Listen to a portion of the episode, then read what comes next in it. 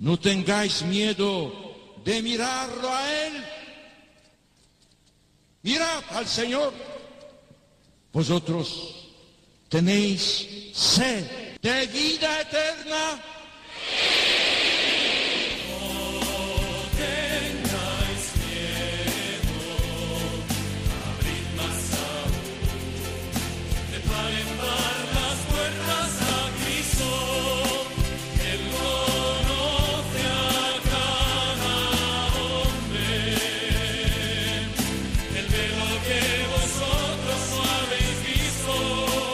Comienza No tengáis miedo con el padre Juan Francisco Pacheco.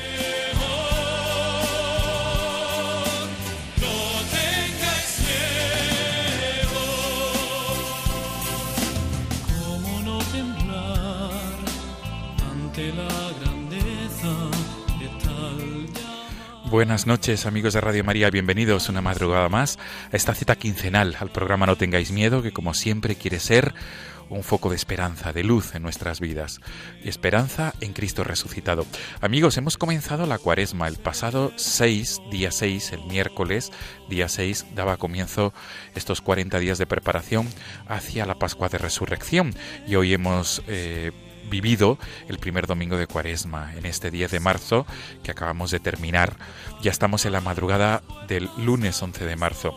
El sumario del programa de esta madrugada en esta ocasión quiere centrarse en dos realidades que tienen que ver mucho con la Cuaresma. En primer lugar, vamos a detenernos en el aspecto de la oración y para ello vamos a hablar con una madre de la diócesis, de la archidiócesis de Toledo, que es la que fue pionera en la archidiócesis toledana del grupo de oración de madres. Los grupos de oración de madres eh, son reuniones de madres que se reúnen para rezar por su familia. Esta iniciativa comenzó en Inglaterra en noviembre de 1995 y se ha extendido por muchos países. Consiste en una reunión que dura aproximadamente una hora de un grupo de madres que está formado este grupo normalmente entre dos y ocho madres. Pues vamos a hablar con Pilar Rubio. Ella es la coordinadora del grupo de los grupos de madres de Castilla de Castilla-La Mancha, la coordinadora de todos los grupos de madres de los de las cinco diócesis castellano-manchegas. Y la segunda parte, amigos, vamos a trasladarnos a Córdoba para hablar con un seminarista de esta diócesis andaluza, porque el próximo domingo, 17 de marzo, la mayoría de las diócesis españolas celebrarán el día, la jornada del seminario, también el día de San José, por este motivo, por la solemnidad de San José. Vamos a hablar con un seminarista de la diócesis de Córdoba que es oriundo de Priego de Córdoba. Amigos, este es el sumario del programa. De nuevo, mil gracias por ser fieles a esta cita quincenal. Comenzamos. Dejad que Cristo se encuentre ahora, vosotros sois el.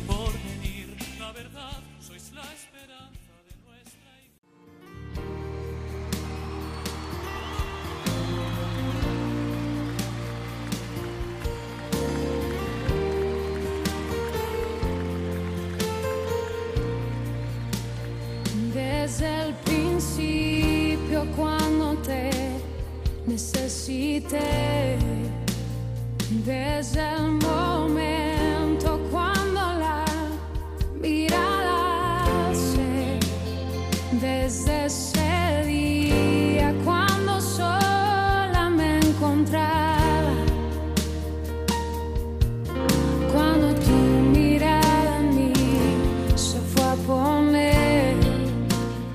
Amigos de Radio María, estamos eh, ya en la primera parte del programa, en esta madrugada de 10 a 11 de marzo. Estamos ya en la cuaresma. Hoy ha sido, este domingo pasado, hemos celebrado el primer domingo de cuaresma y queremos contextualizar la primera entrevista, como hemos dicho en el sumario, en este contexto de la cuaresma, sobre todo desde el ámbito de la oración.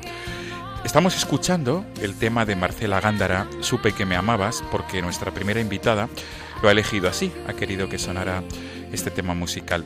Ella es Pilar Rubio, ella es la coordinadora del grupo de oración de madres de Castilla-La Mancha y concretamente ella es la responsable de este grupo, de los grupos de oración de madre de madres en la archidiócesis de Toledo. Estamos a través del hilo telefónico con Pilar Rubio, que es una vecina del Real de San Vicente, en la provincia de Toledo. Pilar, buenas noches. Buenas noches. Primero de todo, agradecerte por atendernos a estas horas de la madrugada. Y lo segundo, preguntarte, es de recibo, ¿por qué este tema, Supe que me amabas, de Marcela Gándara? Bueno, pues he elegido este tema porque Marcela Gándara siempre me ha ayudado muchísimo a rezar y a orar y especialmente esta canción, la de Supe que me amabas, porque creo que es lo que refleja todo el amor de Dios en nosotros, ese que supe que me amabas, lo he sabido desde el primer momento y también refleja muy bien cómo estamos convencidas las madres que sabemos que el Señor es el que mejor ama a nuestros hijos, por eso supe que me amabas. Qué bien. Pilar, pues con tu venia, con tu permiso, vamos a subir el volumen, vamos a disfrutar de este tema de Marcela Gándara, para que podamos conocer mejor este tema musical y, y su, y su cantante, claro. De acuerdo.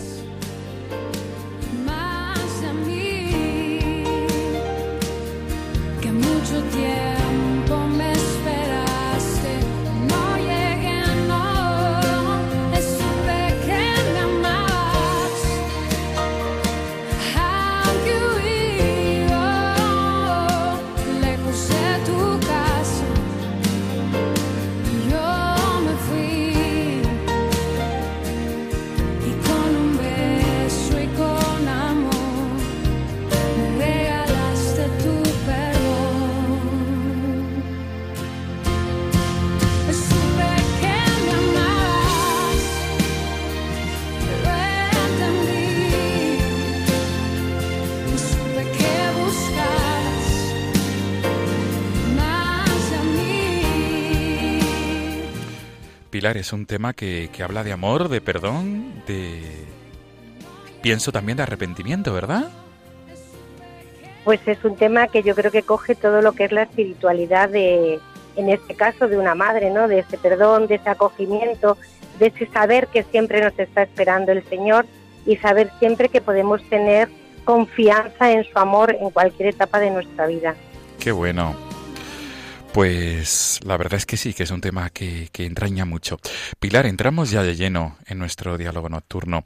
Lo primero, creo que lo primero de recibo, además de explicar por qué el tema musical, por qué la elección de este tema musical, es mm, ilustrar a los oyentes de Radio María acerca de, de los grupos de oración de madres porque mm, quizá muchos o algunos oyentes de Radio María que estén ahora escuchando la radio o después, posteriormente, escuchar el programa a través del podcast, eh, quieran conocer más esta realidad. ¿Qué es concretamente es estos, qué son, mejor dicho, los grupos de oración de madres?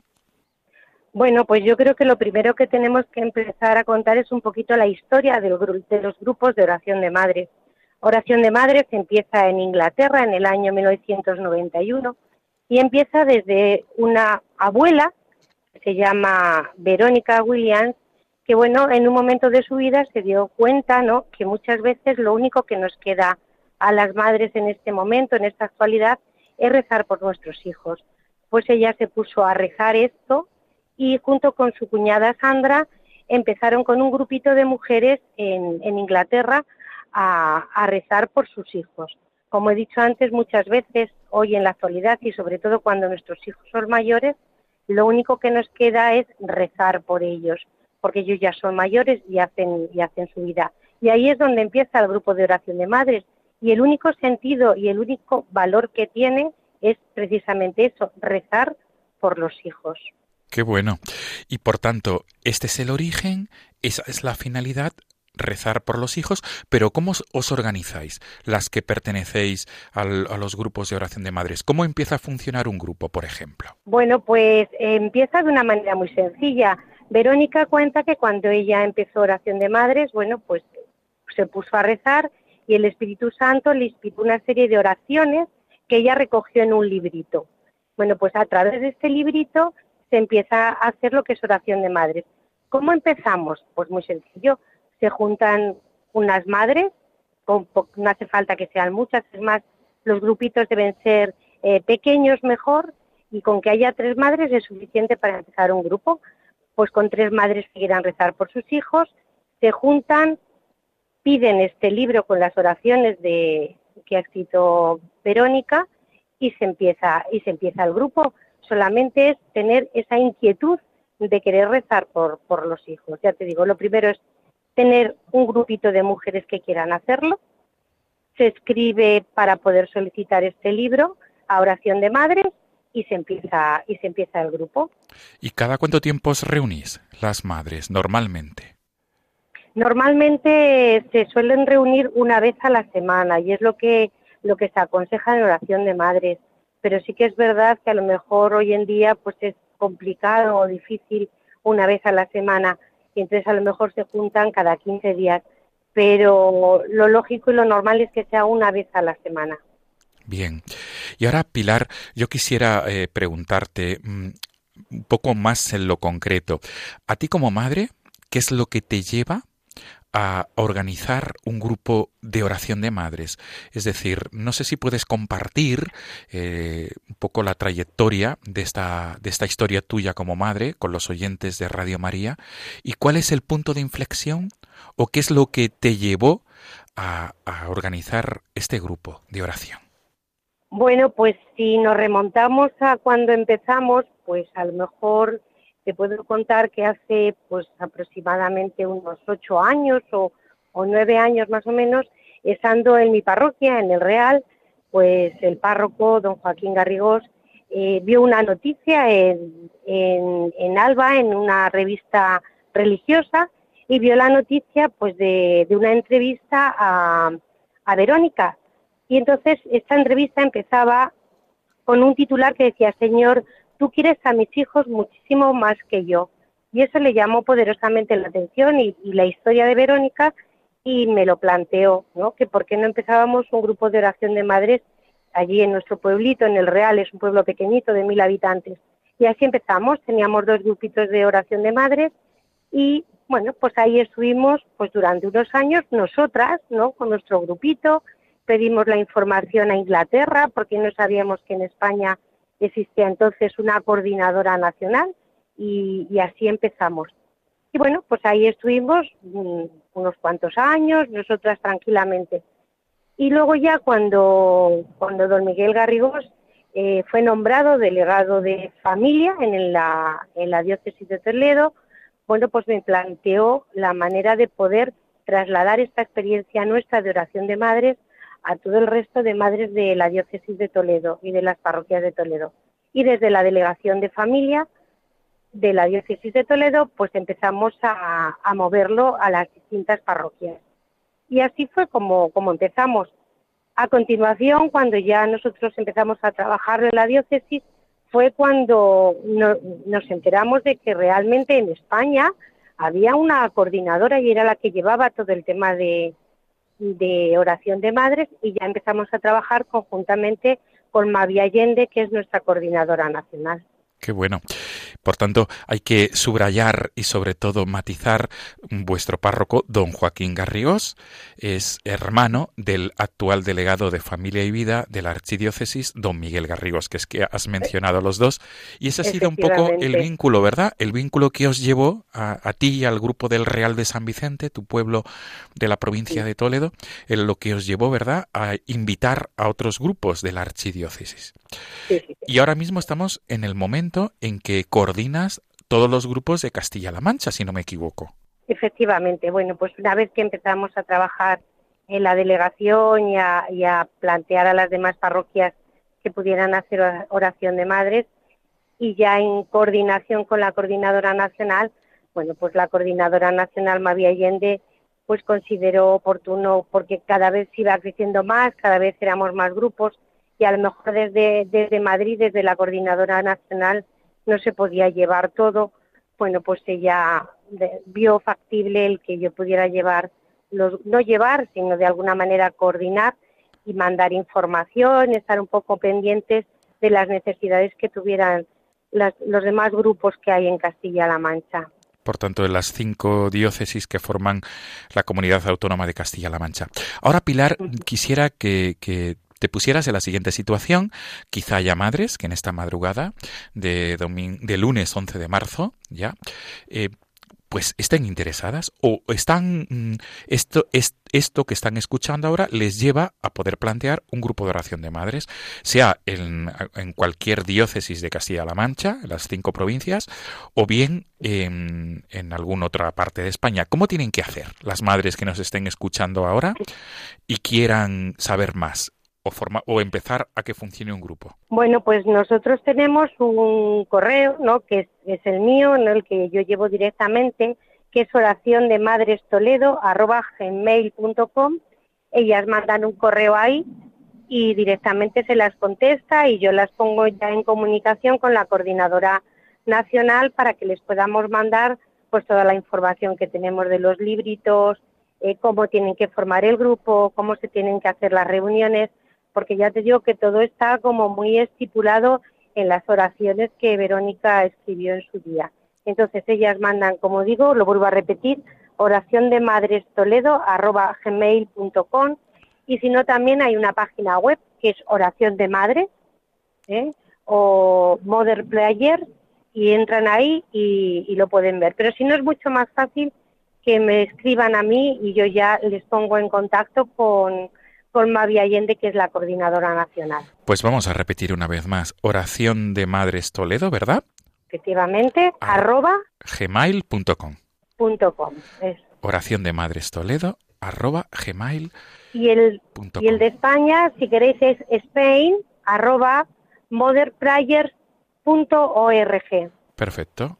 Eh, ¿Vale? Perfecto, muy bien.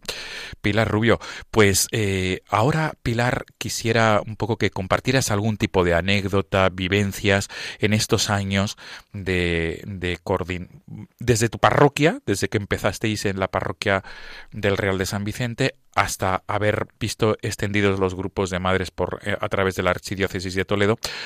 ¿Qué vivencias has podido eh, recibir y sobre todo que puedas compartir? Bueno, pues puedo compartir vivencias eh, muy personales, vivencias a lo mejor curiosas. Pues, por ejemplo, eh, tú siempre que pongas oración de madres, primera dirección que aparece es oración de madres de Toledo. Entonces he recibido eh, correos pues desde México, Argentina, hasta Canadá, Australia, y yo todo este tipo de, correos, bueno, pues se los remito directamente a oración de madres de Madrid, la coordinadora nacional, para que conteste. Eh, sí que es verdad que, tenemos como muy claro, ¿no? Que, nuestro cometido es sembrar, ¿no? Y muchas veces no vemos los frutos, pero de verdad que en oración de madres yo te puedo decir que he visto verdaderos frutos, ¿no? Pues por ejemplo, grupos, te puedo decir que ahora mismo en la diócesis nuestra de, de Toledo eh, está puesto en más de veintitantas parroquias, 23 parroquias, y en algunas parroquias pues a lo mejor tienen ocho y nueve grupos de oración de madres. Y hay en grupos, bueno, pues que hay, ha habido madres que han empezado a rezar, que, incluso eh, convivían con su pareja y no estaban casados, y al ir a oración de madres, pero pues han bautizado a sus hijos y se han casado, o sea, un fruto de esa oración de madres. Una de las cosas más bonitas que yo he visto en oración de madres muy personal, y es que empezamos un grupo en un pueblo de, Toledo, tal que un miércoles y ese sábado por la noche una de las madres perdió en un accidente a una hija. Y, y como ella nos explicaba y nos contaba cómo oración de madres le había ayudado a comprender no que, que si el Señor había querido eso para su hija es porque a lo mejor era lo mejor que podía pasar y cómo ella ha sido capaz de salir de este dolor tan grande a través de oración de madre. Claro, no cabe duda. Pilar, y, y desde tu experiencia como, como madre y sobre todo como madre que reza por sus hijos, ¿qué puedes transmitir a las madres que nos estén escuchando ahora eh, y, o luego posteriormente a través del podcast, repito? Bueno, pues personalmente yo siempre digo, ¿no? Que de alguna manera oración de madres para nosotras mismas es una manera egoísta, entre comillas, ¿no? De mirar y de cuidarnos nosotras mismas también. Bueno, pues porque el estar esa hora en oración eh, con el Señor, presentando a tu familia, poniendo a tus hijos en sus manos, mm, dejando un poco tu vida en sus manos, también nos ayuda a nosotras en nuestra espiritualidad y a estar tranquilamente y a, y a, y a parar un poco ¿no? en, nuestra, en esta vida tan, tan dinámica y tan rápida que, tenemos. Pero además yo creo que especialmente oración de madres es un arma de conversión y ahora que estamos en cuaresma, pues está muy bien, ¿no? Porque nos ayuda no solo a darnos cuenta y a pedir por la conversión de nuestros hijos, sino también a nuestra propia conversión, ¿no?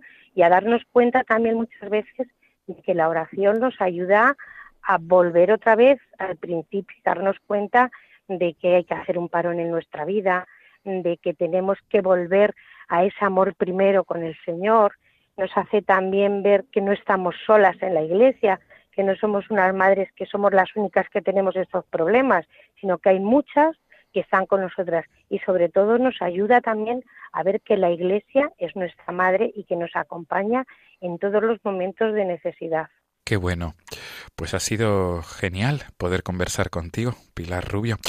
No sé si quieres terminar eh, de alguna manera animando a las madres a que puedan, eh, aquellas que tengan esa inquietud de orar por sus hijos y, y unirse con otras madres para hacerlo.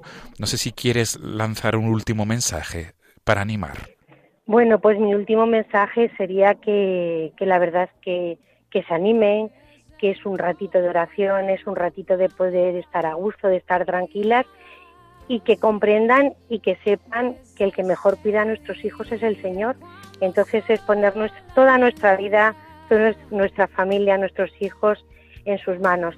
Y como bien dice la canción de Marcela, sé que me ama de verdad y que quiere lo mejor para mí y para mis hijos. Qué bueno. Pienso que has tenido esa experiencia, ¿verdad? De, del Señor cuidar a, tu familia, a tus hijos, eh, desde esta experiencia como madre orante, pienso. Desde luego, siempre que le he necesitado estaba ahí. Aunque muchas veces no nos demos cuenta, aunque a veces nos cueste mucho comprender lo que pasa, al final siempre, siempre sabemos que está ahí. Qué bueno. Pues vamos a repetir una vez más el correo electrónico para que puedan contactar contigo las personas que quieran hacerlo y sobre todo las madres que tengan esta inquietud de rezar por sus hijos y unirse con otras madres para formar un grupo de oración. Hemos dicho que es oración de madres toledo gmail.com, ¿verdad Pilar? Efectivamente, así es, sí. Pues Pilar Rubio, mil gracias por atendernos, por escucharnos y sobre todo por lanzarnos este mensaje de luz y de mucha esperanza. Y en esta cuaresma, donde la oración es, es un, un, elemento importantísimo de vivencia durante estos 40 días. Y qué mejor manera de, de orar que unidas las madres, orar por sus hijos, por sus familias, y también es una manera de, de darle pleno sentido a estos 40 días de preparación hacia la Pascua de Resurrección. Mil gracias, Pilar Rubio.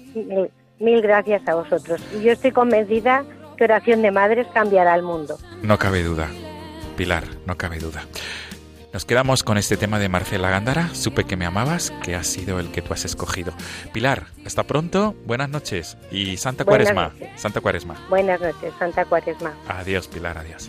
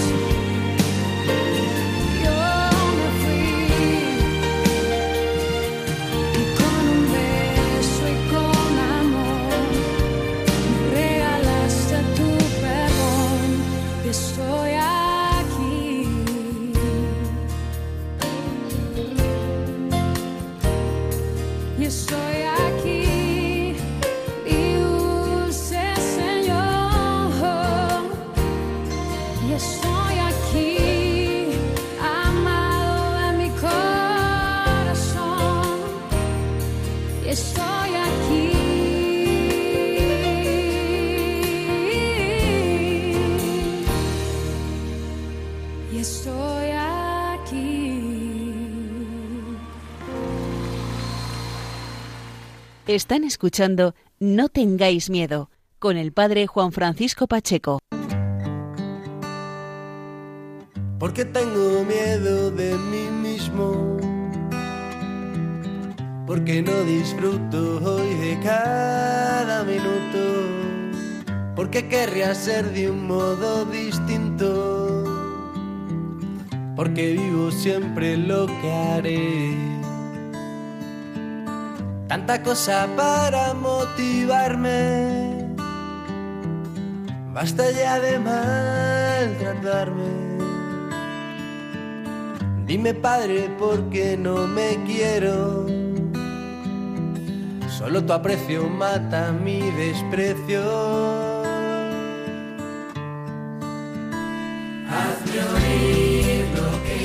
Amigos de Radio María, continuamos este programa de la madrugada. Esta madrugada de 11 de marzo es el domingo el, el, domingo que hemos vivido ha sido el primer domingo de Cuaresma y el próximo domingo será el segundo domingo de Cuaresma y además la celebración en la mayoría de las diócesis españolas del día del seminario, de la jornada del seminario.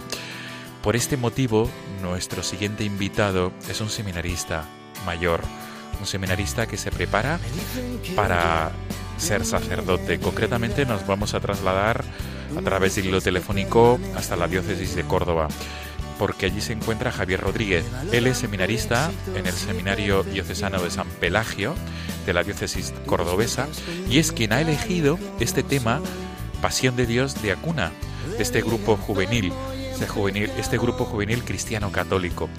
Está con nosotros al otro lado del hilo telefónico Javier Rodríguez. Javier, buenas noches. Buenas noches. Gracias por acompañarnos a estas horas de la madrugada. Y la primera pregunta, Javier, es ¿por qué este tema de, del grupo Acuna?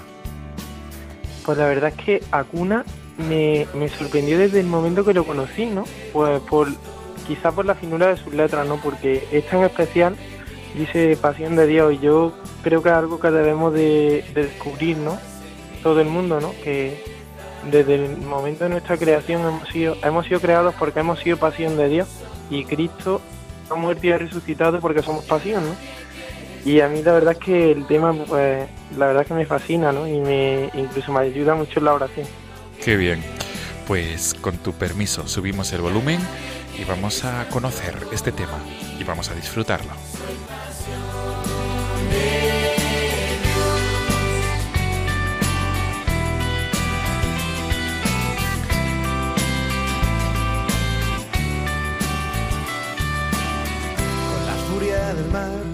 Y la solidez de la roca, con el ímpetu de la tormenta, la fuerza del vendaval, con esa misma contundencia, tú me mío, tú eres mío.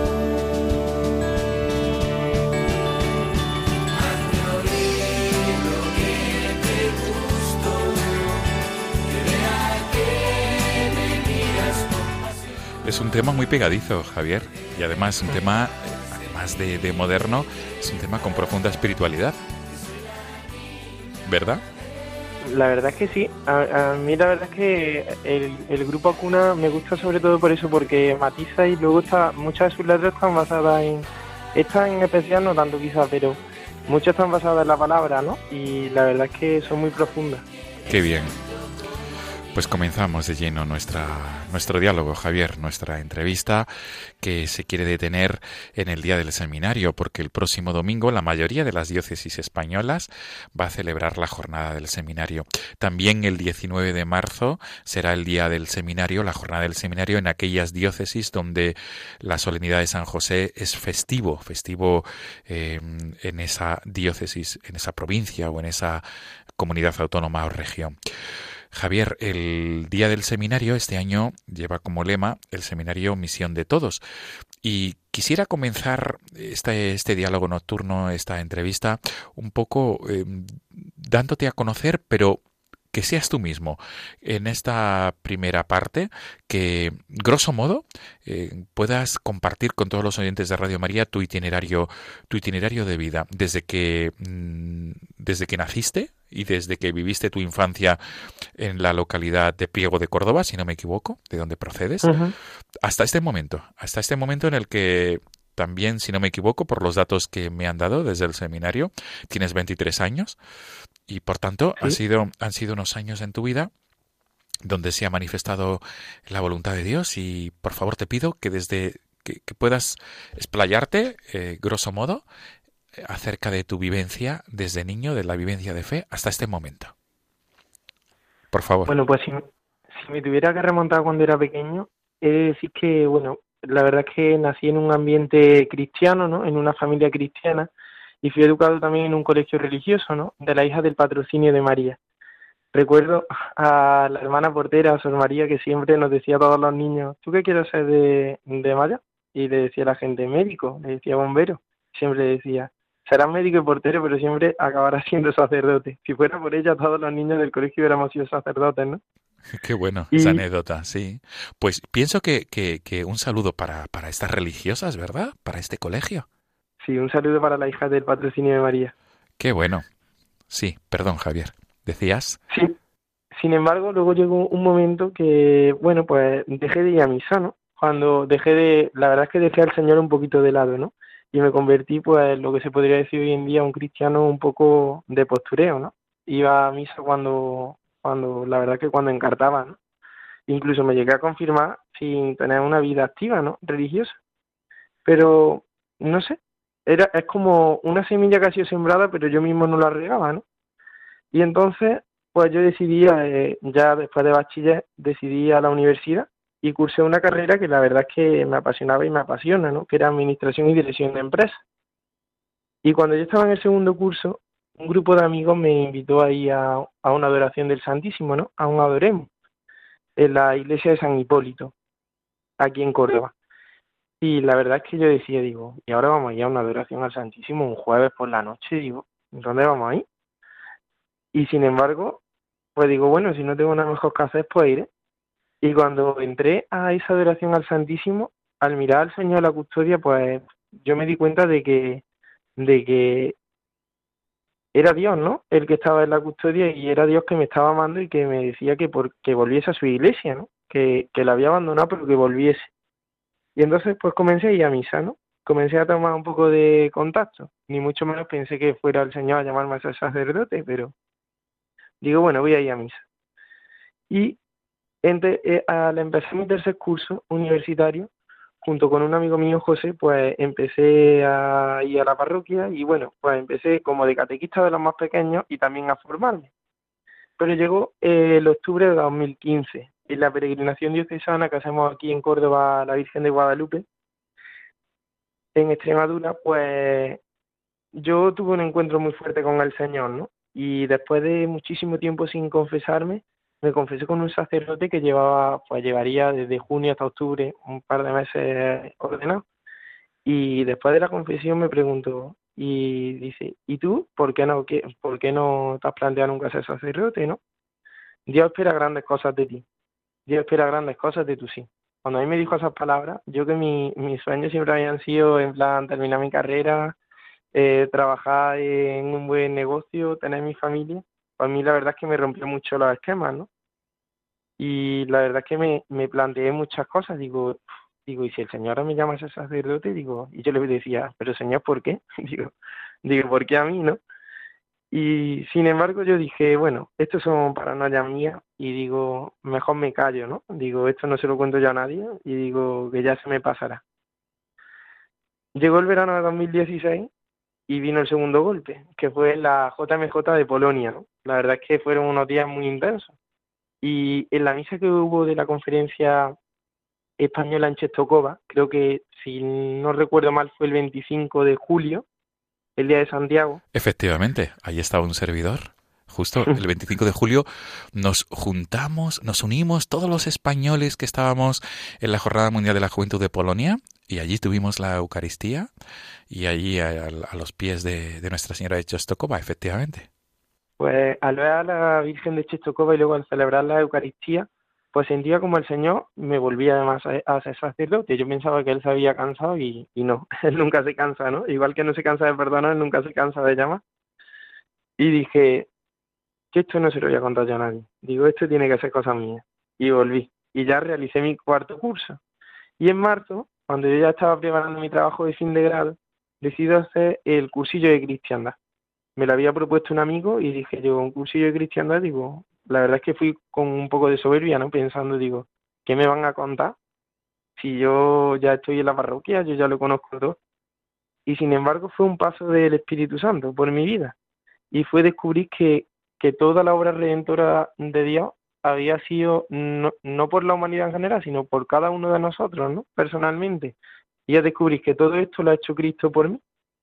Y entonces digo, Señor, si ya esto me lo has dicho a la tercera, como dice el refrán, a la tercera va la vencida, ¿no? Y entonces dije, bueno, voy a presentar yo mi TFG, voy a terminar mi carrera, una carrera que la verdad que me gustaba, ¿no? Y digo, voy a disfrutarlo y después ya pues, pues lo digo, ¿no? Y entonces, la verdad que después de presentarlo, tardé, ¿no? En decirlo, fue el 21 de junio cuando lo presenté y no fue hasta el día de julio cuando se lo pude decir porque es algo que cuesta, ¿no? Porque es algo muy personal, ¿no? Pero sin embargo, un día salí de misa sin yo habérselo dicho a nadie, a mí me sorprendió mucho un hecho, ¿no? Me, dice, me, me dijo mi párroco de ir cenar y cuando estábamos cenando me preguntó, ¿y tú cuándo me quieres decir que quieres entrar al seminario? ¿Que quieres ser sacerdote?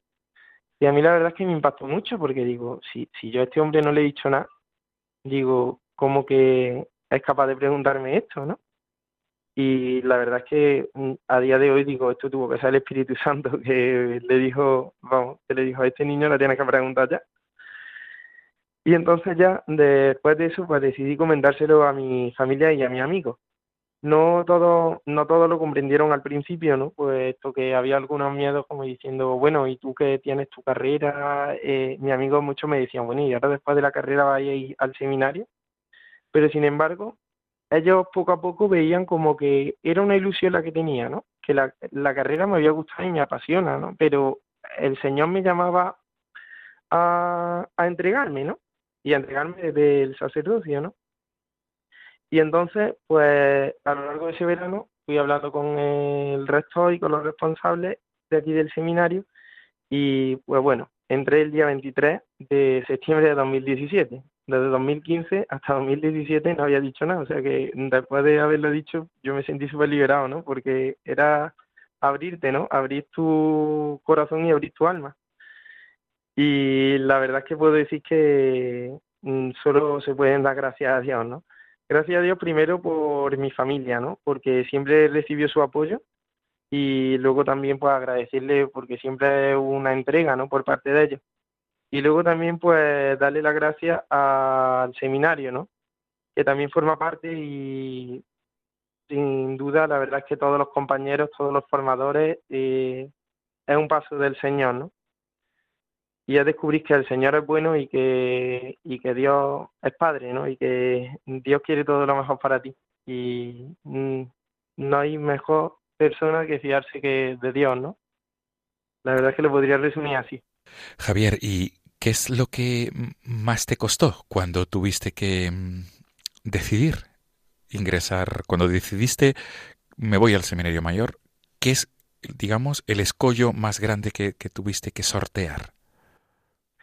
Pues la verdad es que mm, tuve la verdad que mucho miedo, ¿no? Porque al principio pensaba, digo, digo, podría, podría no complicarme la vida, ¿no? Y haber, pues, seguido con mi carrera, haber hecho un máster y yo tenía mucho miedo de, de decir, bueno, y es algo momentáneo que yo he sentido y que creo que el Señor me llama, pero no es así, o el Señor me llama realmente, ¿no?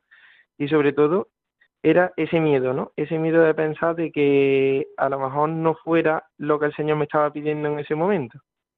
Y al final mm, ingresaste en el seminario y ya es tu segundo año. ¿Cuántos años llevas en el Seminario Mayor San Pelagio? Ahora mismo estoy cursando el segundo curso. El segundo curso que eh, estamos, vamos, estamos terminando lo que es el bloque de filosofía y ahora a partir de tercero ya nos entramos de lleno con la teología. ¿Y el resumen de estos años? desde tu experiencia mm, vivencial de, de fe y, y sobre todo, ¿cómo, cómo, cómo han sido? Pues la verdad es que yo podría decir que los años aquí en el seminario han sido, bueno, año y medio, no sé lo que llevo, pero la verdad es que puedo decir que muy feliz, ¿no? Puesto que ha sido de conocer al Señor y sobre todo ver en los demás el rostro del Señor, ¿no? Por ejemplo, aquí en el seminario tenemos la dimensión pastoral, que vamos a las parroquias, ¿no? A ayudar a los sacerdotes y pues tenemos también una visión más panorámica, ¿no? De lo que es la vida sacerdotal y de lo que es el ministerio. Y la verdad es que a mí una de las cosas que más me ha edificado, además de el trato de los formadores que son ejemplares, pues ha sido el trato de la gente sencilla, ¿no? Cómo ves cómo el Señor va tocando el corazón de tanta gente y eso es algo que vamos a ver en la, misión, eh, vamos, que hemos visto en la misión vocacional, ¿no? Que es cómo el Señor va tocando el corazón de tanta gente y se va haciendo presente en su vida, ¿no? En lo más sencillo se va haciendo presente. Javier, y ahora cuando te vuelves a encontrar con tus amigos, con aquellos con los que pasabas ratos en tus años de universidad, ¿cómo, cómo mm, es la conversación? ¿Qué inquietudes surgen? ¿Qué les dices tú? A ellos, a ellos particularmente, yo noto que a ellos les interpela el hecho de que una persona de, 20 de 22 años tenía cuando entré, de que de 22 años se plantease ser sacerdote, ¿no? Que eh, ellos me sorprendía porque muchas veces quizás los más alejados de la iglesia lo veían como si fuera un acto de heroísmo y yo decía, digo, heroísmo, ¿por qué? Y luego me di cuenta porque a ellos, no por mí, evidentemente, sino porque aunque ellos estuvieran alejados de la iglesia, yo veía en el sacerdocio como un hombre de valor, ¿no? En el sentido de un hombre que ha decidido dar la vida por Cristo, ¿no? Y entregarse. Y la verdad que eso le interpelaba mucho. Pero luego la verdad sí tengo que decir que tengo que dar gracias a Dios porque mis amigos han seguido, por decirlo así, al pie del cañón, ¿no? No, la verdad es que han seguido a mi lado y son uno de los pilares que me sostienen cada día. ¿Y, y tu familia? ¿Cómo eh, eh, tomó eh, la decisión de, de, de, de tu ingreso en el seminario? ¿Cómo respondieron los que forman parte de tu día a día, en tu, en tu entorno familiar?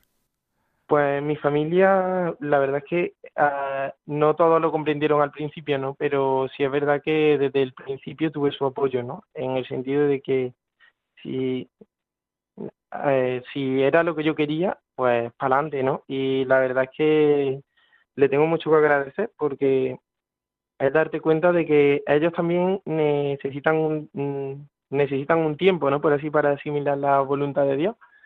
Y la verdad es que tengo que darle muchísimas gracias al Señor por ello. Javier, y ahora pensando en los que nos estén escuchando en esta madrugada de 11 de marzo y también pensando en los que nos pueden escuchar luego posteriormente a través del podcast, tu mensaje para las familias, para los padres y madres de familia, incluso abuelos que nos estén escuchando. ¿Cuál es tu mensaje? Pues yo creo que el mensaje sería que, que Dios sigue llamando, ¿no? Y yo me, me trasladaría el pensamiento de un, de un santo, ¿no? Que es San Juan Pablo II, que, que le dijo a tantos jóvenes y a tantos jóvenes refiriéndose a toda la cristiandad, ¿no? Que, no tuvieran miedo, ¿no? Que abrir el corazón a Cristo, ¿no? Dios es Padre y Dios va a querer lo mejor para su Hijo. Por eso yo digo que lo, lo suyo, lo, lo que más nos conviene a nosotros es fiarnos, ¿no? Es abrir los oídos a Dios, tener unos oídos atentos y darnos cuenta de que Dios nos ama y que como Padre nos va a pedir siempre lo mejor para su Hijo. Así que que no tengan miedo y que y que descubran, como decía la canción al principio, ¿no? Que, que somos pasión de Dios y que Dios siempre va a querer lo mejor para nosotros. Desde luego. Javier, ¿y la vida en el seminario? Muchos no la conocen. ¿Cómo, cómo podrías resumir ese día a día? Bueno, pues nuestro día eh, está marcado, pues en primer lugar siempre comenzamos con, así grosso modo, pues siempre comenzamos con las clases en las que tenemos la formación intelectual. Luego por la tarde tenemos un rato de estudio también de comunidad y todo el día culmina con la oración y con la Eucaristía, ¿no? Que es lo que nos sostiene al fin y al cabo. También tenemos otras dimensiones como puede ser la pastoral de la que ya he hablado antes. eh, también tenemos la humanitaria y la espiritual lo que va, lo que uno cuando ya lleva un añillo en el seminario, pues se va dando cuenta de que lo que el seminario también busca es construirte como persona, ¿no? Para ser buenos sacerdotes, antes tenemos que ser buenas personas y personas que estén bien formadas, ¿no? Y luego también, pues además de la formación, pues luego tenemos también muchos ratos de ocio comunitario, ¿no? De fraternidad. También tenemos nuestro cine, nuestro... Vamos, la verdad es que la vida en el seminario, al principio cuando uno llega, es como algo nuevo, ¿no? Porque dice, bueno, ¿y, y, y qué hago yo aquí, no? Pero la verdad es que el Señor se va mostrando como de cada momento puede ver su paso por, por cada acción. Sí, Javier, ¿y la, la vida de comunidad para ti Mm. Su- supone una alegría? ¿Qué es, qué, es, qué, qué es lo que tiene la vida de comunidad de, de pro y, y qué es lo que, que más te puede costar? Bueno, lo que más puede costar es quizás muchas veces nuestro egoísmo, ¿no? Porque muchas veces intentamos mirarnos a nosotros siempre los primeros y muchas veces pues tenemos que ver que, que no podemos ser egocéntricos, ¿no? Sino que hay todo un mundo, ¿no? Y entonces quizás eso sea muchas veces nuestro egoísmo sea la principal barrera, la principal frontera. Pero sí es verdad que yo para mí la vida comunitaria es quizá, vamos, que yo creo que lo tiene todo positivo, ¿no? Puesto que sobre todo nosotros que estamos llamados a ser sacerdotes, ¿no? Porque es darte cuenta de que luego tú vas a tener tú la, la comunidad presbiteral, ¿no? Y que ellos son tu hermano y que cuando tengas muchas veces problemas vas a acudir a ellos, ¿no? Y también eh, el hecho de cooperar, ¿no? También muchas veces vamos a tener que cooperar y yo creo que la vida comunitaria es indispensable y que hay que trabajarla aquí en el seminario para que cuando nosotros salgamos pues sepamos vivir una fraternidad sana y del Señor. ¿Y cómo, cua- cuáles son los seminarios de, de la diócesis de Córdoba? Porque, si no me equivoco, existe el seminario mayor, el seminario menor. Y, ¿Puedes explicarnos el número de seminaristas? ¿Cuáles son los distintos seminarios que existen? Sí, sí. Mire, la diócesis de Córdoba tiene tres seminarios. Tiene el Seminario Mayor San Pelagio, que en el que yo curso, y en el que yo estoy, que estamos unos 40 seminaristas, ¿no? Actualmente tenemos dos diáconos y somos 40 de- y, y el resto pues seminaristas. Luego también está el seminario menor, donde están los nenes de primero de la ESO hasta segundo bachiller, y hay unos 17. Y luego está por último el, el seminario Redentoris Mater del Camino Neocatecumenal, en el que hay unos 20, que es el seminario misionero. Sí. ¿Y en total, por tanto? Pues en total, por tanto, entre 70 y 80. Que es un número muy considerable. eh, La tanto, verdad es que sí, debemos dar gracias al Señor por la cifra de vocaciones. en la diócesis de Córdoba, efectivamente.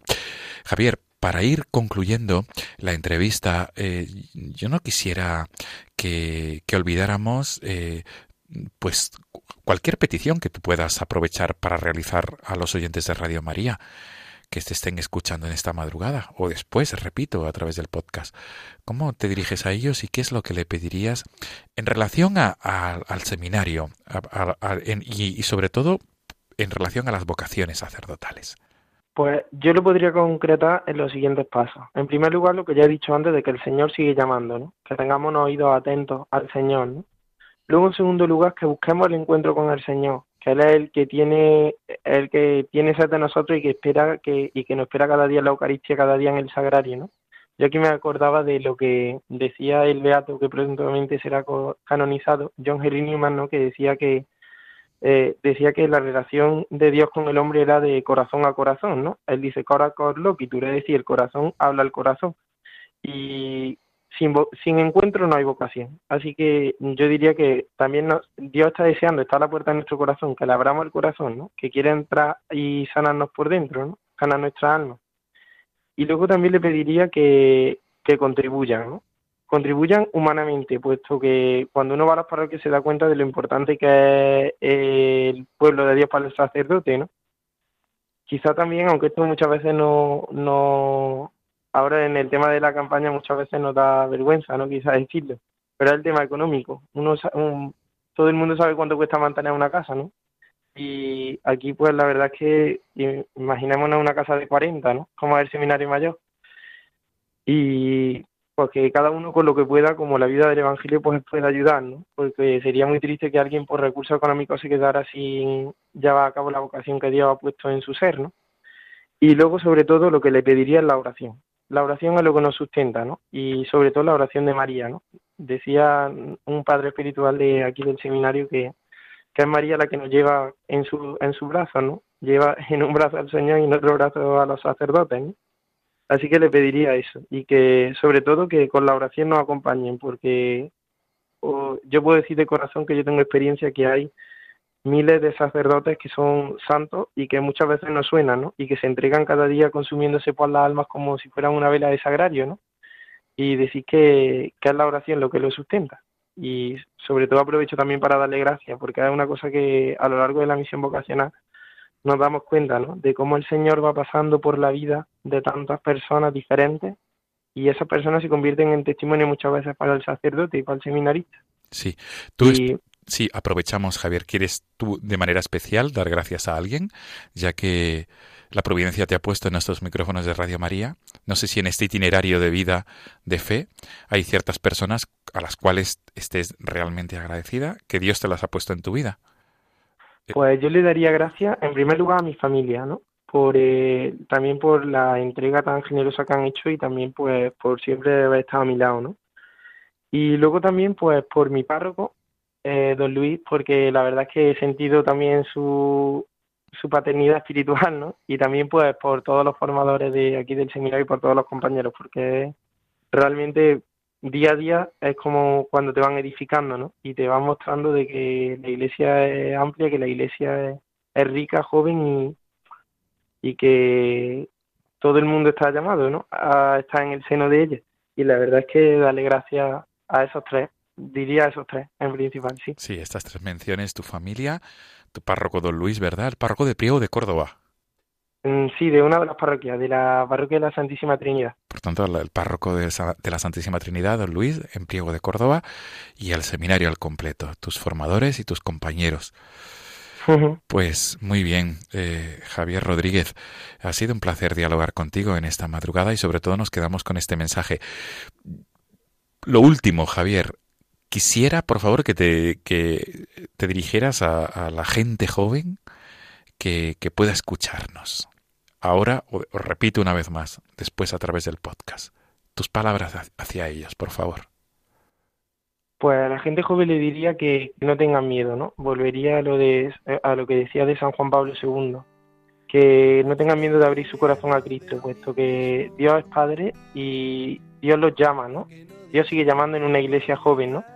Y yo puedo decir a día de hoy que es increíble el hecho de que Dios me haya llamado a ser sacerdote desde la eternidad y, en, y, que cuando dijo el Señor id al mundo entero también estaba pensando en mí. Y yo diría a los jóvenes que no ten, en resumen, que no tengan miedo de escuchar la voluntad de Dios. Que como dice la canción, somos pasión de Dios y que, y que Dios quiere lo mejor para cada uno de sus hijos. Qué bien. Pues nos quedamos con este mensaje. Que estemos atentos a la llamada de Dios, a la llamada, que tengamos los oídos atentos. Muy bien, Javier Rodríguez, seminarista de 23 años en el Seminario Diocesano San Pelagio de Córdoba.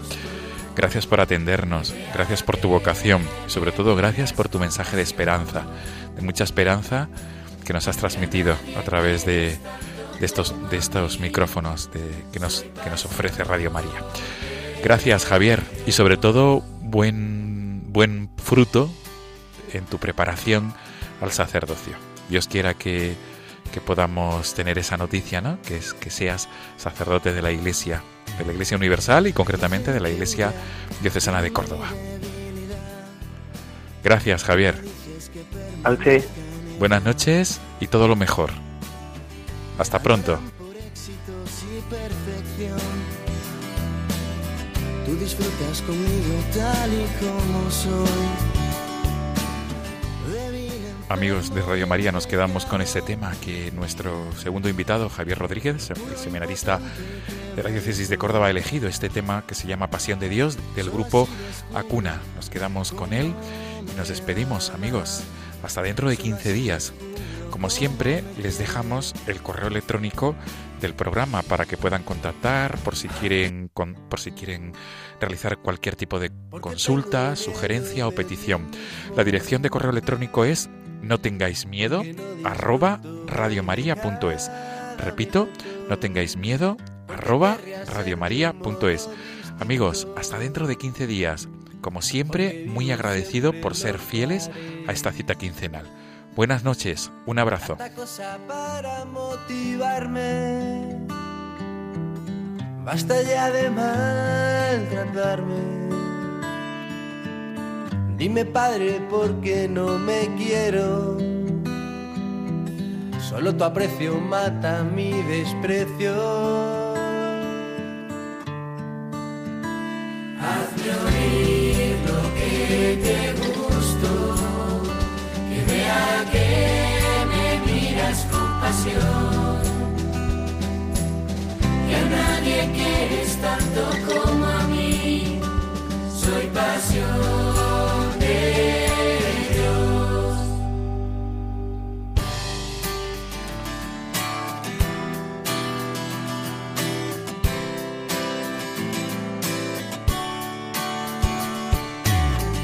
Me dicen que huya Me dices que permanezca en ella. Me valoran por éxitos y perfección. Tú disfrutas conmigo tal y como soy. Débil, enfermo y en pecado. Puro, impotente y quebradizo. Solo así descubro cómo me Solo así descubro cómo me quiere.